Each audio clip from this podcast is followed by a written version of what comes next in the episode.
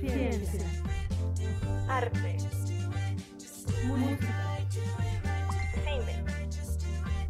Redescubriendo. Es, es, esto es Redescubriendo, un podcast de la Dirección de Investigación de la Universidad de León. Comen, comen, comenzamos. ¿Qué tal? Muy buen día. Bienvenidos a un episodio más de su podcast Redescubriendo. El día de hoy platicaremos eh, de un tema muy importante, sobre todo en conmemoración a, a, este mes del Día del Maestro. Y para ello tengo dos invitados especiales el día de hoy en este programa. Y le doy la más cordial bienvenida a la maestra Araceli Rodríguez, eh, docente del plantel Paraísos. Maestra, bienvenida. Gracias, muy amable. Licenciada en Comunicación. Cuenta con un posgrado en Relaciones Públicas y un diplomado en Desarrollo Humano Integral. Tiene preparación en canto en el Centro Contemporáneo de Música y Artes de Aguascalientes y danza de la Universidad de León. Tiene 16 años de experiencia como docente en primaria, secundaria, bachillerato y universidad.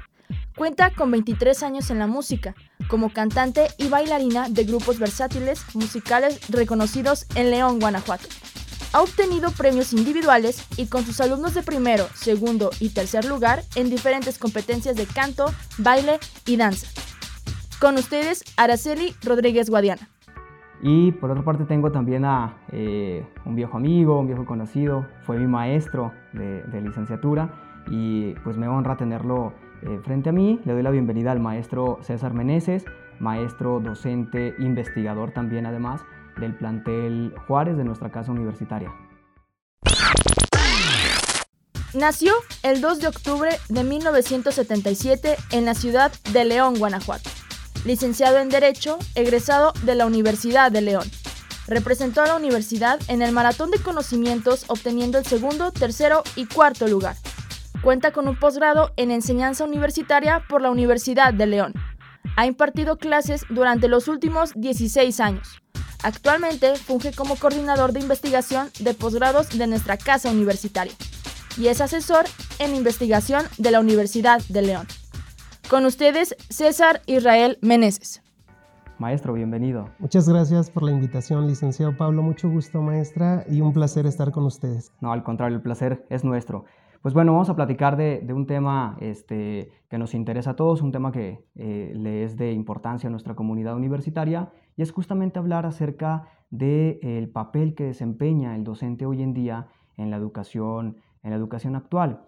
Recordemos eh, que venimos saliendo de, de, tiempos pandémicos y hubo demasiados cambios. El mundo enfrentó cambios trascendentales, cambios importantes en cuestión económica, eh, en cuestión de las empresas, eh, hubo muchos cambios trascendentales en este tiempo pandémico y dentro de esos cambios pues también hubo cambios en el sistema educacional. Los sistemas educacionales del mundo también tuvieron que ajustarse a esta nueva realidad, a esta nueva modalidad. Y creo que esta pandemia vino a relucir justamente la importancia y la trascendencia que tiene el docente eh, pues actualmente. Y sobre esto eh, es que me gustaría platicar con, con ustedes dos. Eh, le doy el uso de la voz primero a usted, maestra Araceli, Gracias. para que nos pueda platicar eh, desde su opinión cuál es la importancia eh, o la trascendencia de un docente en los sistemas educacionales del mundo.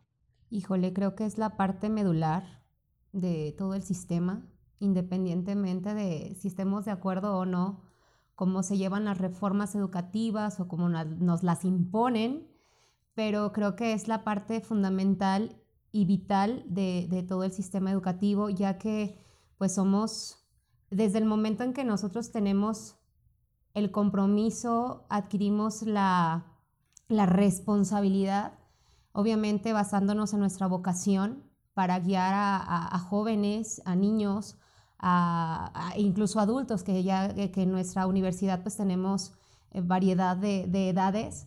Eh, es, un, es una responsabilidad bastante fuerte y que pues eh, al momento de que tú adquieres ese, ese, ese compromiso, pues te das cuenta que vas a llevar de la mano a muchos seres humanos y que vas a ser parte de su formación, mmm, quizá no tanto académica, sino hasta de ejemplo de vida. Y eso creo que es bastante, bastante pesado para, para nosotros. No, no pesado en el sentido de que nos cueste, sino pesado que tiene peso, o sea, que es realmente importante. Y trascendental. Y trascendental, así es. Desde luego, muy bien. Muchas gracias, maestra Araceli. Creo que es una, una valiosa eh, aportación. Ha mencionado puntos muy interesantes que, desde luego, más adelante los vamos a abordar. Y, maestro César, la misma pregunta sería eh, para usted. Eh, ¿Cuál es la trascendencia, la importancia que tiene el docente en la educación actual? Totalmente de acuerdo con, con la maestra. Eh, el docente a lo largo, a lo largo de los tiempos eh, juega un rol o un papel muy importante en la actividad eh, de la educación, en la actividad académica. debe ser considerado como un guía, como un facilitador de contenidos. Nosotros somos los que les ponemos, los que les desmenuzamos a los alumnos esos contenidos temáticos que están plasmados en un programa de estudios. Entonces nosotros, con nuestra experiencia, con nuestro conocimiento, este, somos los que les transmitimos a los alumnos la esencia en las teorías, en los contenidos, en la información que espera una institución, ¿no? Se desarrolle hacia sus alumnos. Pero creo que el rol del maestro aumenta de valor cuando determinamos que ese guía tiene que influenciar mentes, ese día tiene que trascender, ¿no? Ese guía tiene que trascender en las actividades que hagan o que desarrollen los alumnos a futuro dentro de su campo profesional y también personal, por supuesto. Eh, involucrar a los alumnos y que entiendan que ellos de verdad son los verdaderos protagonistas de, esta simbiosis, ¿no? de esta ecuación, ecuación que es la enseñanza-aprendizaje. Eh, el compromiso de nosotros como profesores o catedráticos siempre va a ser latente, todos lo tenemos en consideración, pero hay que involucrar a los chicos de sobremanera, llevando a cabo y haciéndoles eh, del conocimiento metodológicamente las técnicas didácticas que ellos pueden emplear para que asimilen mejor estos contenidos de los que estamos hablando. Sin su colaboración, por más que nosotros como catedráticos hagamos, no podemos trascender. Perfecto, maestro César. Perdón, yo voy a agregar un poquito, escuchando al profe, eh, nos estamos enfrentando también los maestros a una tecnología que algunos, algunas personas eh, hablando de alumnos, pues son autodidactas, ¿no? Y que ya nada más buscan en la tecnología, en la red, en las, eh, y ya tienen la información. Pero algo que yo siempre les digo a mis alumnos, o sea, ustedes podrán investigar donde quieran, podrán conseguir la información que quieran, pero la experiencia que ya tenemos nosotros como maestros, que ya recorrimos un, un buen cacho, este, les puede ayudar más también para beneficio de ustedes en cuestión de, chavos, acá afuera es totalmente diferente a lo que puedas conseguir en, en un aparato, ¿no? en un teléfono con un clic. Desde luego. Creo que han, mencionado dos eh, puntos muy importantes. Es una, la parte de la empatía, maestro César, que mencionas, eh, y también lo mencionaba la maestra Araceli, y la otra parte, el ajustarse a las nuevas realidades. Y el ajustarse es justamente lo que, lo que usted bien decía, maestra Araceli, de eh, ajustarse a las nuevas tecnologías, porque es una nueva realidad. La educación hoy en día ya no se puede concebir sin la tecnología. Y, en esta parte, maestro César, has mencionado eh, que eh, hay una relación eh, muy cercana, una relación que se puede considerar casi casi interpersonal entre el docente y el, alumno. Y desde tiempos muy antiguos la educación ha tenido una importancia vital que, que, hasta la fecha sigue subsistiendo. vámonos con las culturas griegas, egipcias, con las culturas este, inclusive eh, con las culturas mesoamericanas como la maya, como la azteca, donde la educación realmente tenía un papel importante y se ha marcado así desde la, desde la antigüedad. Eh, no ha dejado de, restarse la importancia a la educación y eh, llegó un momento en que algunos psicopedagogos, algunos psicólogos, estudiosos de, de la mente humana, trataron de enfocar justamente y orientar cuál era el mejor sistema educacional y en, en, esta lucha, eh, pues empezaron a gestionar, o a gestar más bien, a gestar eh, diferentes corrientes epistemológicas como el conductismo clásico de Watson, el conductismo operante de Skinner, de Pavlov, eh, los métodos, el, método modelo constructivista y, un sinfín de, de, modelos que han tenido su, su, importancia desde luego en este papel trascendental que, se tiene hacia la educación. Y, yo creo que hablar acerca de la empatía es muy importante. Tener esta empatía con el alumno es muy importante porque no solamente nos eh, concebimos nosotros como docentes como aquella persona que dota de saberes o de conocimiento al alumno, sino también hay algo muy importante que mencionabas, maestro César, donde eh, a veces nos convertimos también en, el psicólogo del alumno, a veces nos convertimos en, el amigo del alumno, porque el alumno nos ve así, jugamos también ese rol y ese papel. Entonces, creo que la función del docente va más allá del transmitir saberes o conocimientos.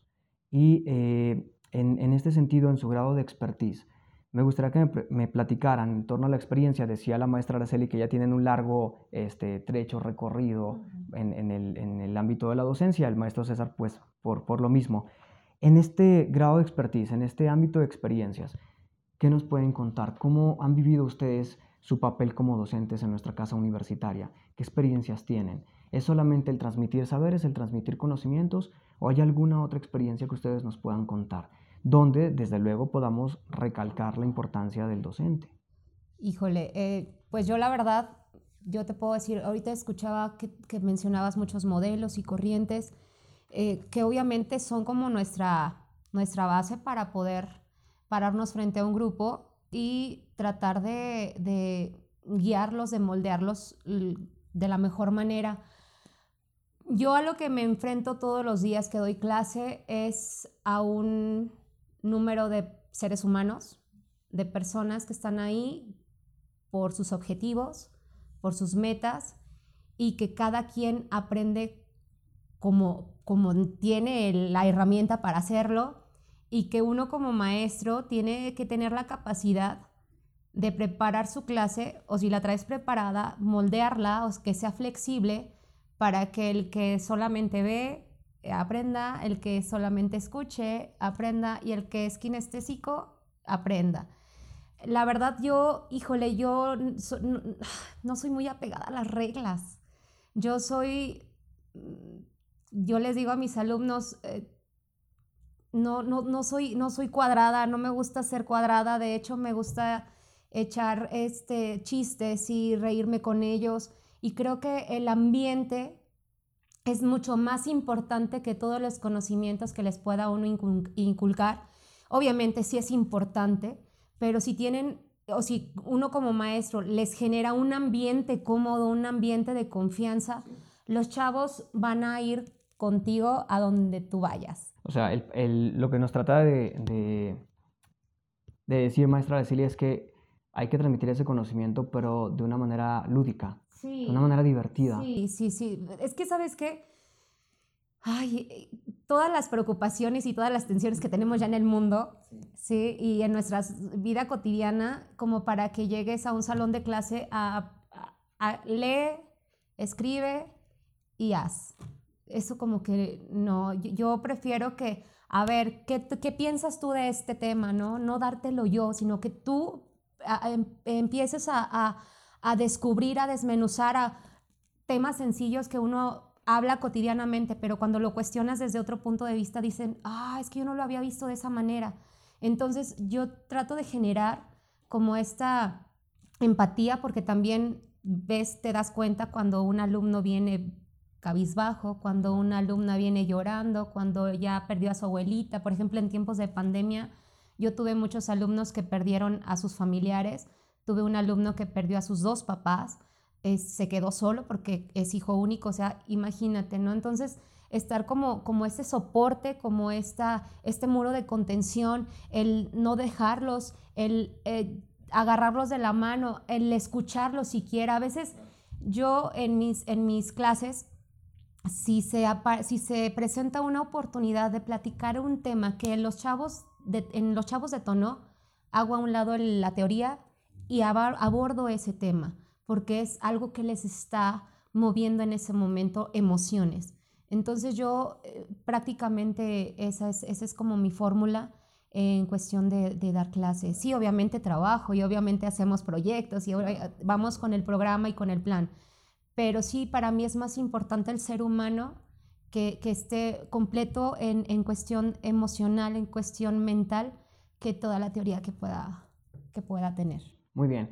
Eh, maestro César, eh, para retroalimentar un poco lo que decía la maestra Araceli y no perder ese tenor, eh, ¿cree usted, maestro César, que el papel, la figura del docente en tiempos actuales, en siglo XXI, se ha demeritado?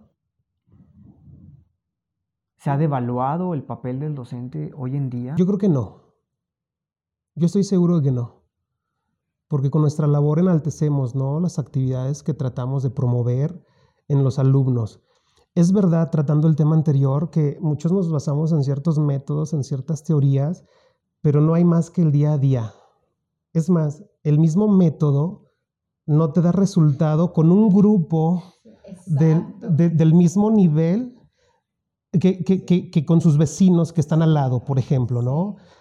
Entonces, yo sí creo mucho en las relaciones humanas. Yo sí creo mucho en que hay que mm, tomarle el, el, time al, al, grupo, el estilo del grupo, todo por las generaciones que tenemos actualmente y tratar de hacer clic atendiendo a sus características, adaptándonos nosotros los profesores a los grupos, pero sin perder la disciplina y el rigor académico que amerita. No los podemos soltar, no podemos permitir como profesores que hagan lo que quieran o que intenten tratar temas que ellos elijan.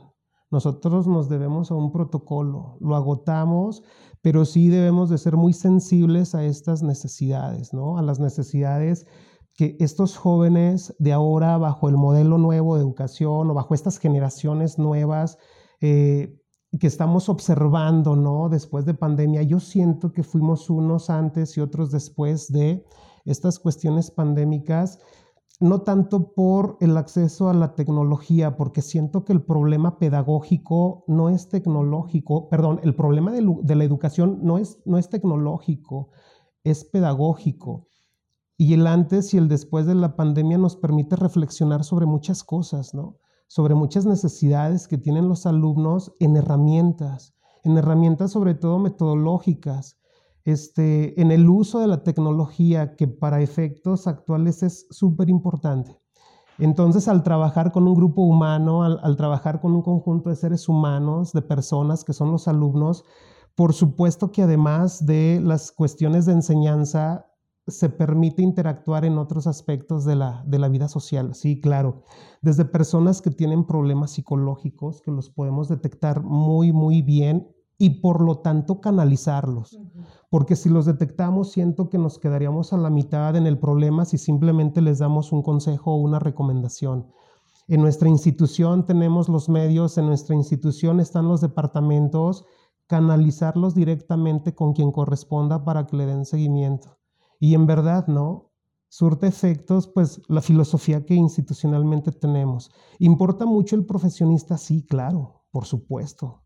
Pero también importa el ser humano, porque antes de ser profesionista eres persona. Entonces, trabajar con la persona es placentero para nosotros como profesores y coadyuvar en su preparación futura, profesionalmente hablando, pues imagínate, ¿qué te puedo decir? Y en cuanto a las experiencias que hemos tenido, es muy satisfactorio, por ejemplo, maestra, eh, licenciado Pablo. ¿Cuánto tiempo llevas, maestro César? Voy a cumplir 18 años ininterrumpidos dando cátedra en licenciatura aquí en la universidad. Fue una vida, maestro. Eh, pues media vida. Lo mencionaba al inicio del podcast que fuiste mi maestro. Ah, sí, sí, sí. Y, y, y más como, como ustedes, ¿no? Más como ustedes, como seres humanos y como alumnos. Porque sí, no todo es miel sobre hojuelas, ¿no? Por, experiencias hemos tenido experiencias negativas, pero son más las positivas. Pero esa es la labor a la que nos comprometemos. Es más, a veces siento que enfoco más esfuerzo con los alumnos que son un poco más renuentes o que no tienen la intención de progreso que con los alumnos que sí la tienen porque ellos solitos van. Ellos solitos siguen instrucciones, solitos tienen en consideración sus objetivos o sus metas de vida y entonces a veces me enfoco más en los que discernen, en los que no están controlados, en los que no están seguros si el área es para ellos, en los que no les interesa progresar a través de la actividad académica, que en verdad abre puertas, que en verdad resuelve problemas y en verdad te hace ser mejor persona. Y es que, maestro César, escuchándolos a los, a los dos, me estoy dando cuenta que eh, no es fácil ser docente. No ha sido fácil ser docente, no es fácil ser docente. Habrá gente que dice, pues me voy a meter a dar clases. Sí, sí, vamos. ¿Cuántas veces hemos escuchado el, me voy a meter a dar clases? Maestro, es más fácil. ay, yo hubiese sido maestro. como si eso fuese muy fácil, ¿no? O escuchar en, eh, en, nuestras propias familias, en nuestras propias casas el, ay, acabo es maestro, como acabo no trabaja, ¿no? O también la otra parte, ¿no? Eres maestro, tienes que saber todo y de todo. En esa, en esa, parte me quiero detener, maestra Araceli. Buen punto lo que acabas de mencionar, el, el, saber todo, porque lo decía, no es fácil ser docente, sobre todo en estas nuevas generaciones de educandos que, como bien tú lo decías al inicio, pues viven en flujos informativos, como le decía el gran maestro Sigmund Bauman, y pues es una gran responsabilidad de compromiso pleno con el alumno, porque pues el alumno ve en el docente eh, una figura de sabiduría, una figura de sabiduría que no solo tiene la función de, brindar conocimientos, sino mostrar humanidad en el alumno. Y volvemos a lo que decía el maestro César, ¿no? Esta parte de la empatía. Y pues en ese papel de, sabiduría en el que se ha colocado el docente, es fácil que este mismo pues se pueda eh, perder en el ego, en los aires de, superioridad en la relación con el alumno. ¿Por qué? Porque esta situación eh, que es indubitablemente pues resentirá el ego eh, del alumno mismo, va a, va disminuir pues el ego del alumno y esto no va a beneficiar pues eh, a, ninguno de los dos, ¿no? A ninguno de los dos agentes dentro de los procesos de enseñanza-aprendizaje que es alumno o maestro. Y, y, llego a este punto por lo que le preguntaba al maestro César hace un par de, de minutitos donde decía si, si la figura del docente hoy en día se ha, eh, exacto, se ha demeritado, se ha este, degradado un poco, se ha opacado un poco. Yo creo que con el paso de los años hemos visto la figura del docente en un proceso evolutivo. En un proceso evolutivo, porque mis maestros no son los mismos maestros de ahora. Los maestros de ustedes no son los mismos maestros de ahora. Nos tocó maestros completamente diferentes, tanto humanamente como pedagógicamente. Sí, totalmente. De hecho, eh, eh, a tu pregunta, Pablo, yo dije, yo podría decir que no ha sido devaluada ni demeritada, pero sí ha sido restringida. ¿Por, qué restringida? En el sentido, bueno, tú acabas de decir ahorita que nuestros maestros no son igual que los que tenemos ahora, ni nosotros somos igual a los, a los maestros que... Ajá, exacto, exacto yo siento que hemos estado como más restringidos en el sentido de que tenemos que tener mucho más cuidado en cómo, en cómo nos llevamos con los, con, los, con los jóvenes o con los adolescentes, yo que doy secundaria y, universidad, eh, que tenemos que ya tener mucho cuidado cómo nos dirigimos por esta hipersensibilidad que ya se tiene como sociedad de que no puedes decir algo porque ya se sintieron ofendidos, de que no puedes decir esto porque ya estás discriminando, que no puedes decir esto porque entonces ya estás violentando. Eh, eh, en esa parte de restricción, o sea, ya no, ya no puedes quizás hasta, hasta dar un punto de vista porque la otra persona, tu alumno, se pueda sentir ofendido. Y creo que esto es lo que ha mermado un poco el sentido de que ya no, ya no vas con tanta apertura o con tanta confianza con tus alumnos. O sea, antes podrían los maestros, yo me acuerdo que incluso hasta reglazos nos podían dar. Y era autoridad después del papá. O primero era el maestro y al último era el papá. yo me acuerdo que mis papás, lo que usted diga maestro es lo que se va a hacer. Nos gustará o no a, a nosotros como hijos o como alumnos, y nos teníamos que callar porque entonces si nosotros le faltábamos al respeto a los maestros, en casa nos iba peor. Entonces, e, en, esa, en esa cuestión, como eh, yo siento que es, eh, ah, lo decía el profe César, esta, estas brechas generacionales es lo que nos ha ido como restringiendo un poco en la manera de, de nuestro rol docente al momento de, de, de, podernos explayar, de podernos expresar ante los alumnos. Ok. Eh, volvemos nuevamente al problema de las, de las generaciones entonces, ¿no? Estos problemas generacionales a los cuales nos hemos enfrentado, pero que sin duda siguen siendo un reto y como reto pues deben de, superarse. Eh, maestro César, en torno a esta figura de, del docente donde se puede eh, tomar al docente como un agente de sabiduría, como un agente de, autoridad, lo decía la maestra Araceli. Eh, ¿Tú cómo ves este cambio del docente? ¿Cómo ha sido este cambio de los docentes? Eh, fíjense, maestros, que aludiendo a una de las preguntas que le hiciste a la maestra Araceli, no, no es fácil ser docente, no, no es fácil. El que diga que es fácil, híjole, este, que nos, que nos acompañe, porque sí es muy entretenido y es, y es muy comprometedor. Es un, un compromiso que tenemos que estar renovando constantemente porque el ser docente no nada más es pararse o estar detrás de un escritorio 50 minutos platicando sobre algún tema de algún área en lo particular. No, no, no, no, no. Hay que preparar. Hay que preparar temas, hay que preparar contenidos y entonces eso amerita que inviertas tiempo previo a la cátedra, de verdad. Y los alumnos son muy inteligentes, los alumnos saben cuando vas preparado, cuando tienes conocimiento y cuando no, ellos lo saben. Y es más, ellos indican también quién sí y quién no. De verdad, ellos lo identifican. En ese aspecto son, son muy inteligentes. Este, entonces, no, no es sencillo ser, ser docente. Tratar con, con, personas que están en formación es, es complejo en cualquiera de las instancias, desde los primeros cuatrimestres hasta mediados de carrera o hasta finiquitar sus estudios. Sí, es complicado. Eh, otra cosa es que lo sabemos todo, nos ven como una fuente de conocimiento y sabiduría. Pues algunos sí, ¿no? Algunos alumnos idealizan a los maestros, pero sobre todo aquellos maestros que están preparados. Aquellos maestros que ven constantemente que están renovando y además innovando. Este, el ser maestro en tiempos actuales es complejo, pero como vivimos en una sociedad dinámica, no estática, entonces si quieres pertenecer al gremio, debes de estar en constante este, preparación, en constante actualización. Aunque llevemos ¿no? 10 años dando tal vez las mismas materias, siempre vas a encontrar algo nuevo con grupos nuevos siempre.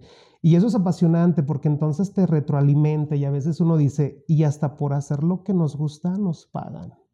Eso es muy, muy padre, eso es muy, muy alentador, muy aleccionador. Y sí, efectivamente, los maestros de ahora no, no somos los mismos que, que fuimos incluso nosotros mismos hace tres, cuatro años. Sí, claro, ¿no? Este, alguna vez en un posgrado me dijeron, ahora que eres maestro, ves la vida diferente, ha habido un cambio en ti y sin dudarlo dije que no. No. Sigo siendo la misma persona, nada más que con compromisos distintos. Ahora ya el, compromiso no es conmigo mismo ni con mis clientes. Ya el compromiso es con personas que ponen su confianza en nosotros para su preparación académica. Pero el compromiso que tengo, el perfil que tengo, el esquema de valores que tengo sigue siendo el mismo, creo, desde el primer día hasta estos momentos. Siempre actualizar, siempre preparar clase para dar lo mejor de los alumnos. Los alumnos demandan, los alumnos mm, tienen necesidades diferentes. Y se acabó el tiempo del Magister Dixie, porque lo dijo el profe, que esa autoridad se queda como él lo dice. Nosotros los profesores debemos de entender también que hay que, hay que poseer un poco de humildad, porque no lo sabemos todo, también nos podemos equivocar. Pero si erramos, no transmitir ese error hacia, hacia estos alumnos y reivindicar, también se vale, ¿eh? no hay ningún problema. Eh, los alumnos de hoy en día lo que quieren, si son contenidos teóricos, quieren saber el qué, quieren saber el para qué me sirve eso y quieren saber cómo lo aplico, en qué me va a ayudar. Para poder llegar a ellos, creo que con un simple dictado, no, ya no es suficiente ellos demandan más por sus necesidades, ¿no? Por sus características, por la generación a la que pertenecen. Entonces, de incorporar ciertas herramientas didácticas, ciertas herramientas metodológicas que permitan pues hacer eco, ¿no? De los conocimientos que nosotros poseemos, de la expertise o experiencia que tengamos hacia con ellos. Claro, y fíjense que los dos han mencionado ya en un par de ocasiones esta parte de de que puede haber docentes que se pierdan en el papel de la sabiduría, porque de pronto tenemos ese maestro que es el maestro sabelo todo, yo lo sé todo, este, y hay alguna observación por parte de un alumno, a sabiendas de que él sabe que se equivocó y él sigue, yo sé todo, yo soy el maestro, yo aquí soy el maestro, yo aquí soy el maestro y esto es lo que, lo que yo digo. Perdón, licenciado, y si me permites agregar, discúlpame la interrupción, eh, ha habido profesores que cuando se presentan, además de todo eso que me dices, yo soy el que sé, yo, soy, yo estoy acá, ustedes están allá, yo ya tengo experiencia, ustedes no, yo ya soy un profesionista hecho, ustedes no, y yo repruebo, soy el profesor reprobador y porque soy el profesor que más reprueba, me llevo como que un ego más satisfactorio. Y efectivamente, ¿no? Como que predisponen a los alumnos y coincidentemente hay profesores con los que más se van a extraordinarios. Y entonces los alumnos crean ya una especulación, una leyenda urbana de que quien te tocó de maestro, ching, con él no vas a pasar. Y se empiezan a predisponer. Y eso merma también en las actividades y en la interacción que tenemos con los alumnos. Sin duda alguna, el proceso de enseñanza-aprendizaje va a estar mermado en este papel de la arrogancia. Y hay algo muy importante que me parece eh, vital destacar. Hay un libro que se llama El Pentágono Educativo del maestro eh, J. J. Jesús Gallegos Hernández, un maestro también de nuestra casa universitaria eh, a nivel posgrados. Y en este libro del Pentágono Educativo, el maestro Gallegos Hernández resalta justamente que pues la máscara de la, arrogancia, eh, de orgullo y dominación va a alejar al profesor de sus alumnos. Mientras más se infla, dice el maestro eh, Gallegos, mientras más se infla el ego del docente, más se devalúa el ego del alumno. Y esta ausencia de sintonía en nada va a, favorecer perdón, la relación educativa. Totalmente.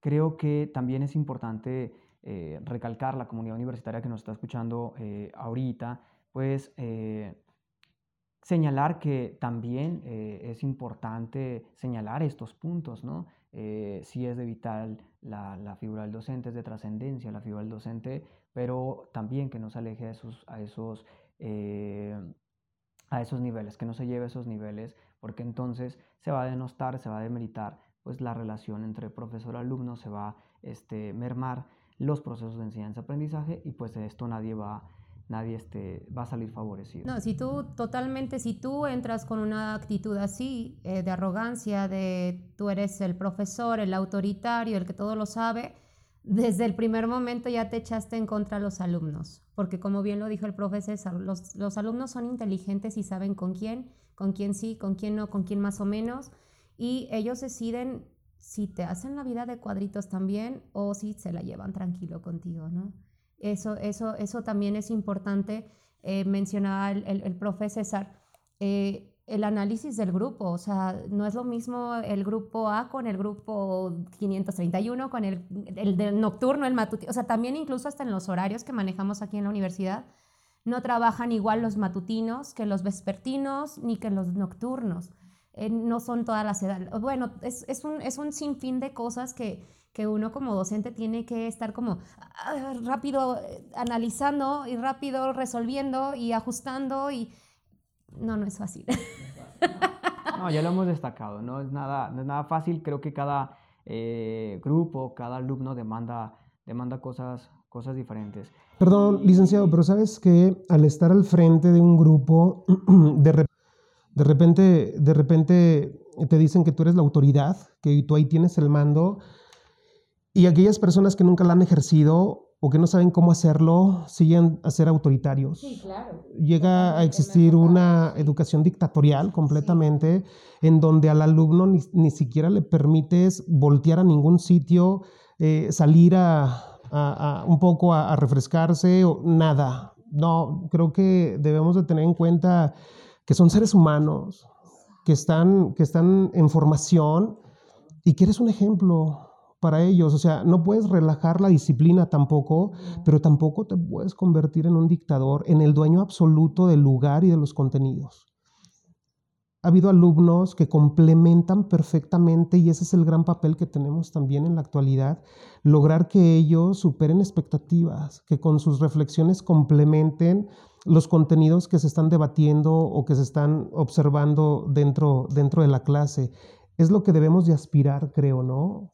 A tener la confianza de ellos. Fíjate que yo, eh, ahorita que mencionas esta parte de como de tener un juicio crítico, de análisis, de todo este rollo, es algo que yo les provoco en mis alumnos. A veces les hago una pregunta y ya me dieron la respuesta exacta. Pero les digo, no, a ver, no, esto no, a ver, ¿por qué? Y se quedan así como de, ouch. No, a ver, es que piénsale, porque no te tienes que quedar con lo que yo te dije ni con lo que tú piensas en este momento. Analiza, porque el mundo cambia y la situación cambia y tienes que tener una estabilidad de juicio, de, de, argumentación. Acá el profe de derecho, pues tiene que ser, ¿verdad? La argumentación no nada más hablar por hablar, no nada más decir por decir. Claro, incentivar al alumno este pensamiento crítico. Sí, exacto. Imprimiendo variables incluso, lanzamos la interrogante y dan respuesta y esa es una respuesta contundente, muy efectiva, pero entonces nosotros vamos a hacerlos pensar, oye, ¿y si pasara esto? ¿Y si le cambiáramos esta característica en cuestión de modo, tiempo, lugar, etcétera, etcétera? Entonces hacerlos reflexionar, hacerlos interactuar, ¿no? Sí, por supuesto. Y yo les digo, también cuestionenme. O sea, yo no tengo la verdad absoluta. También cuestionenme. Y también eh, eh, hablábamos hace un momento de si errábamos, o sea, también es, es, a ver, no, chavos, me equivoqué. y también esa es la empatía de ellos hacia nosotros y también es un ejemplo de vida el hecho de decir, ah, el maestro también se puede equivocar, no es el señor vestido con armadura y que todo lo tiene preparadísimo. O sea, también eso es una, eso yo lo he ah, aprendido en todos mis años de, de, de docencia tanto con los niños de primaria, secundaria, bachillerato y universidad, que son las, áreas que yo he abordado. Y eso, el, hecho de decir, chavos, perdón, me equivoqué, también es un, le da un gran valor a los chavos de decir, ah, ok, la maestra también es humana, la maestra también es siente, la maestra también viene triste. Y desde luego se maneja ahí en ese aspecto un clima de confianza absoluta. De acuerdo. Así es. Se, maneja un, clima de confianza absoluta en estos dos agentes eh, de de, la educación, ¿no? que es el alumno y el, y el profesor.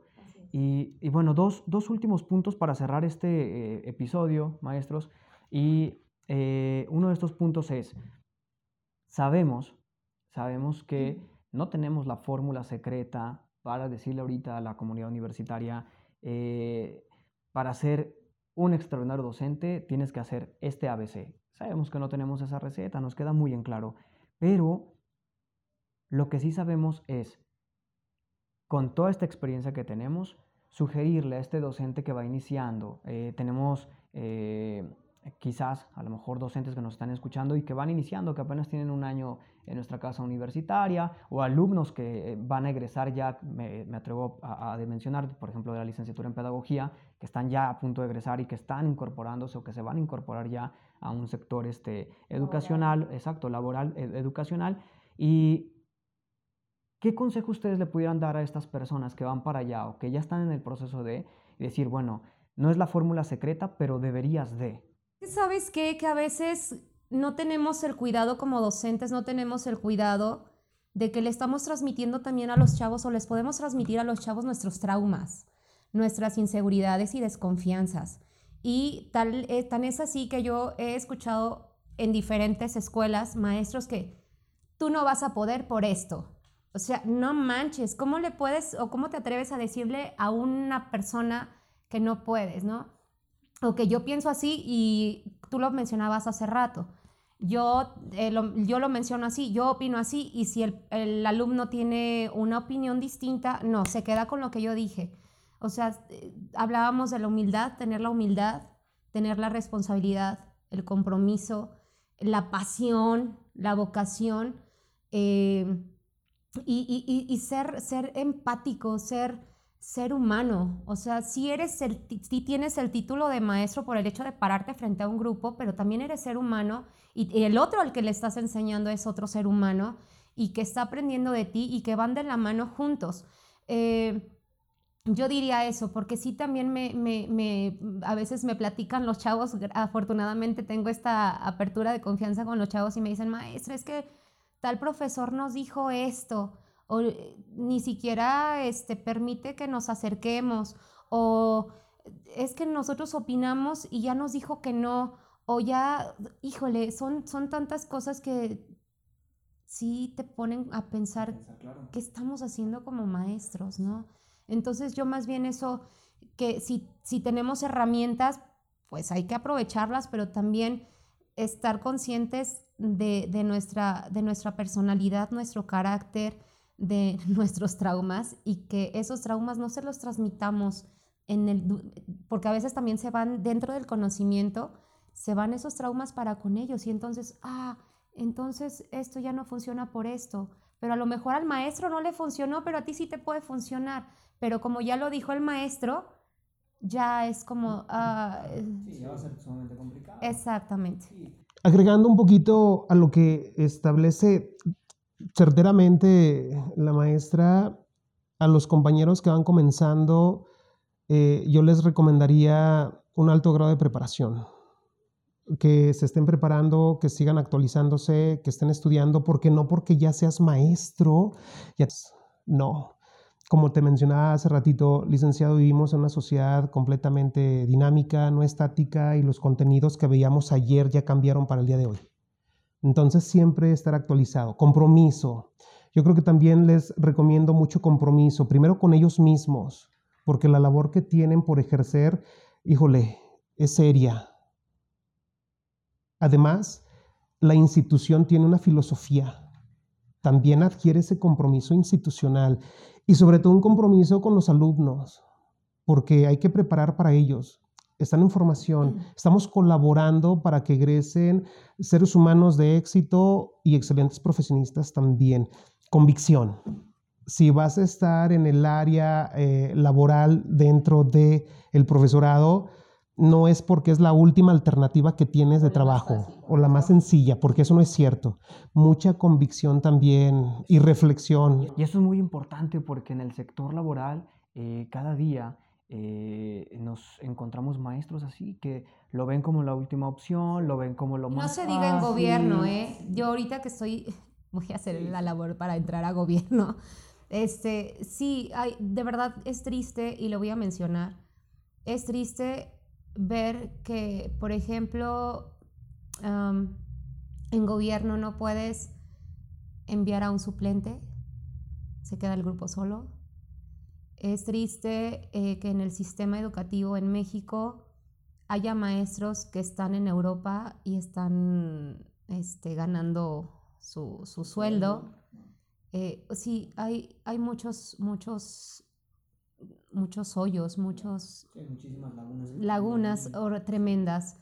Entonces, aquí en la universidad creo que aparte de tener una libertad de cátedra, que eso es genial, porque no, no te tienen así con el Claro, lo mencionabas tú, ¿no? Esta parte, hoy en día, lo que ha brillado las nuevas generaciones en el rasgo de la censura, eh, en la parte de que, ok, no tengo la censura como tal de la institución, pero la generación me obliga a censurar ciertos contenidos, censurar ciertas opiniones, porque son otro público, son eh, otros agentes, son otros alumnos, entonces creo que, creo que hay esa censura por parte de ellos, pero es muy importante lo que mencionas, la casa universitaria a la cual pertenecemos, eh, eh, detona esta libertad de cátedra y eso es maravilloso para los que, los que tenemos la oportunidad de pertenecer a, a esta universidad. Me quedaron pendientes dos características que a lo mejor se pueden contradecir y, y a lo mejor es tema, ¿no?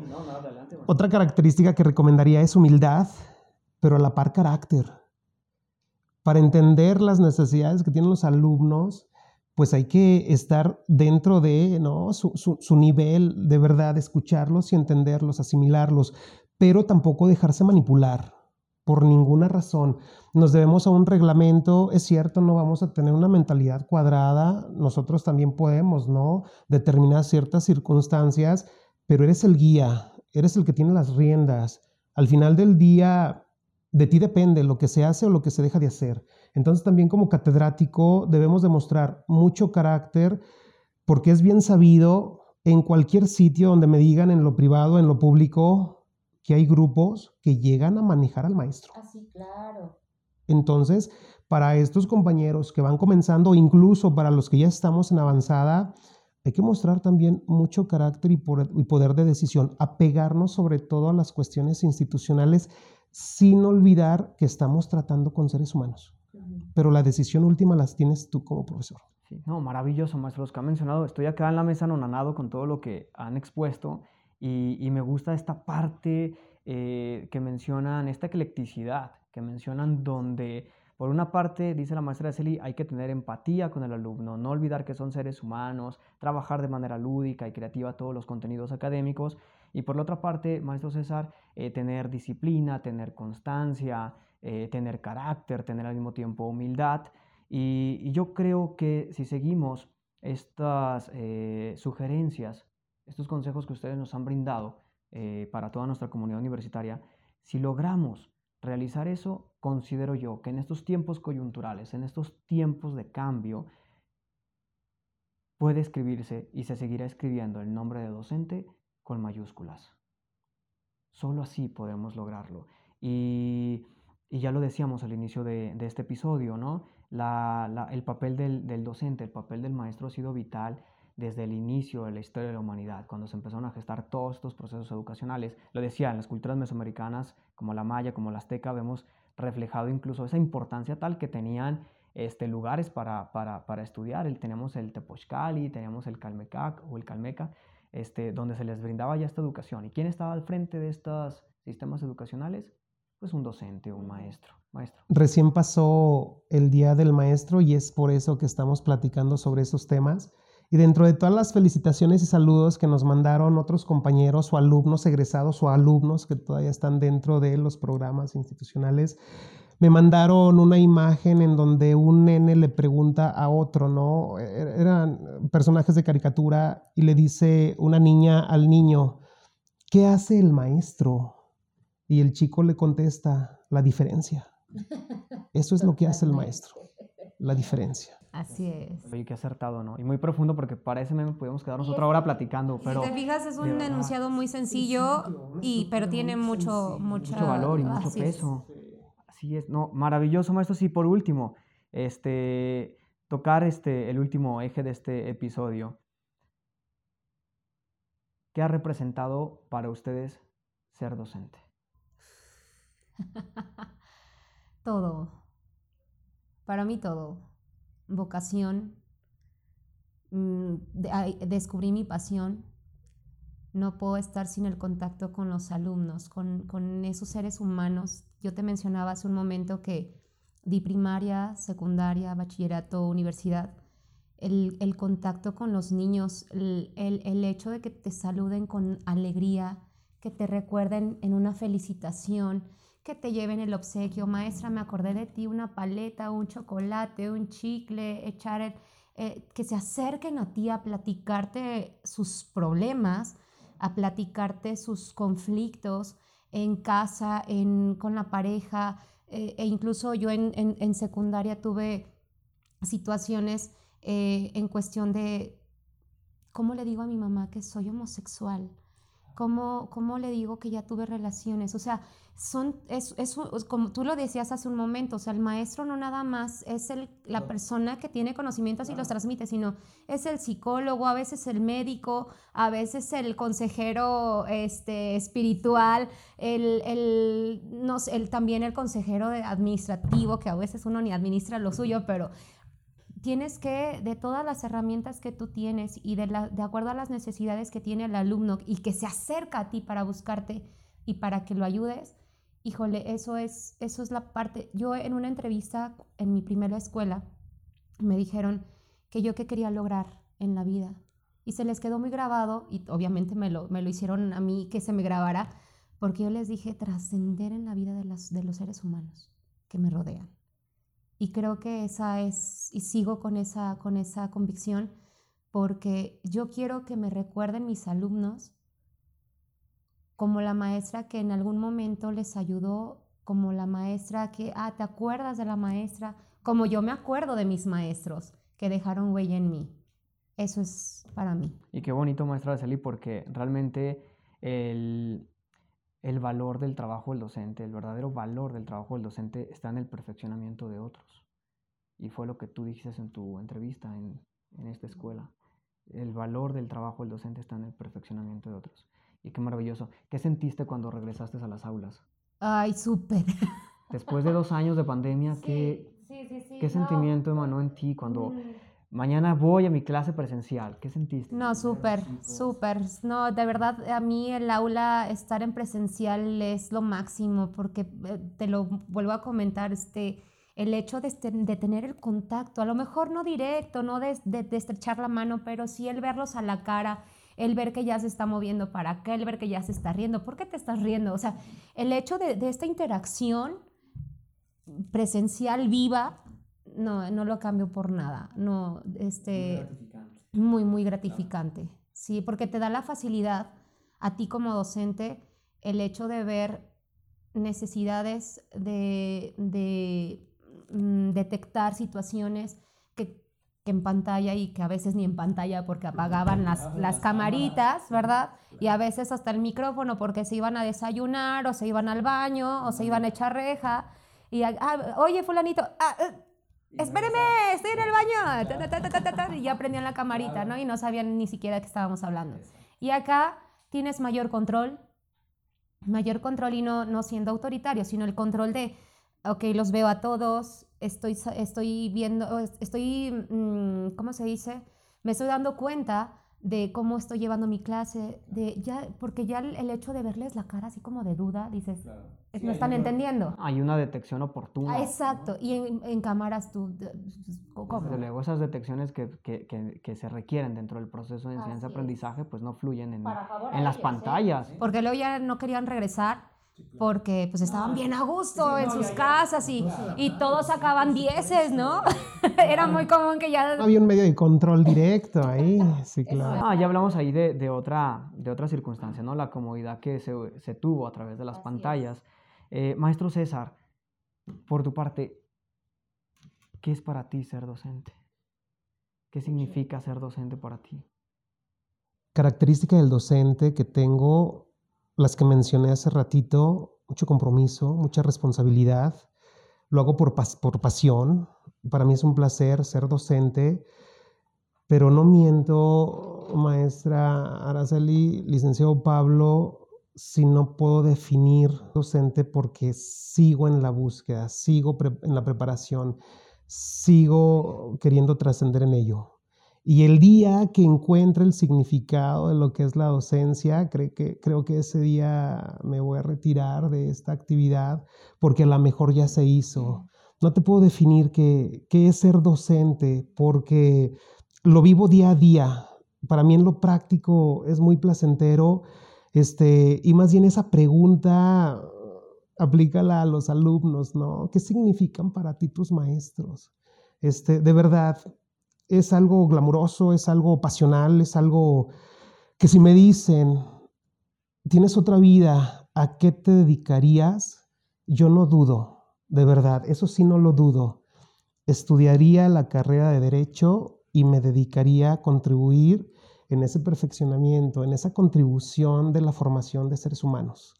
Porque los jóvenes que vienen ahora tienen un valor, tienen un plus agregado muchas personas de, denostan a estas generaciones diciendo que son de cristal, diciendo que son ya de mazapán, o sea, todavía más frágiles que es el cristal, pero, pero creo que no, yo creo que en todas las generaciones tuvimos algo de eso, de verdad, ¿no? Entonces yo creo que sacarle el provecho a estas generaciones que pueden coadyuvar asertivamente con, el movimiento y manejo de estructuras tecnológicas, no, pues es apasionante. Y es un compromiso que nosotros asumimos también, ¿no? Evolucionar junto con ellos, porque entonces dejaríamos de ser lo que ahorita no te puedo definir. Muy bien. Maestro César, pues muchas gracias por, por esta aportación.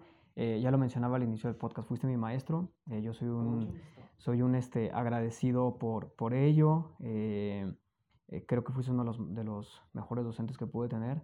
Fuiste un agente de cambio para, para un servidor y pues bueno, ahora que te tengo frente a frente, aprovechando y poniéndonos melancólicos, te lo agradezco. nada que agradecer, licenciado. Y siempre como profesor va a dar gusto que haya alumnos que superen al maestro como tú. Gracias, maestro. No, gracias a ti. Y bueno, pues hemos llegado al, al final de este podcast. No sé si quieran agregar algo más antes de despedirnos. ¿Todo bien? Feliz Día del Maestro. Feliz día a todos nuestros compañeros y queridos maestros, por supuesto. Este, la labor que estamos haciendo o que están haciendo es impresionante, es imperdible y que lo hagan siempre con mucha pasión. Que cada mañana, aunque sea la clase de las 7 de la mañana, sepan que, o la última verdad, que es la más pesada a veces, sepan que el reto está ahí que hay gente que está esperando lo mejor de uno independientemente de cómo vayas.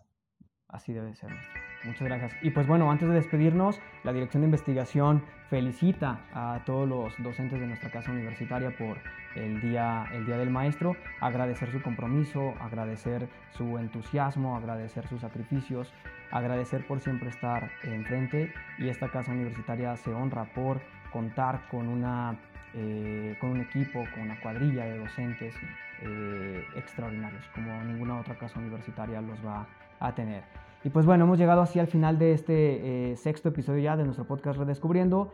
Yo me despido de, todos ustedes, pero no sin antes recordarles que nos sigan a través de nuestras eh, redes sociales, a través de Facebook, a través de Instagram, a través de, de Spotify y denle por ahí clic al botón de seguir para que cada que subamos un episodio pues les llegue la notificación.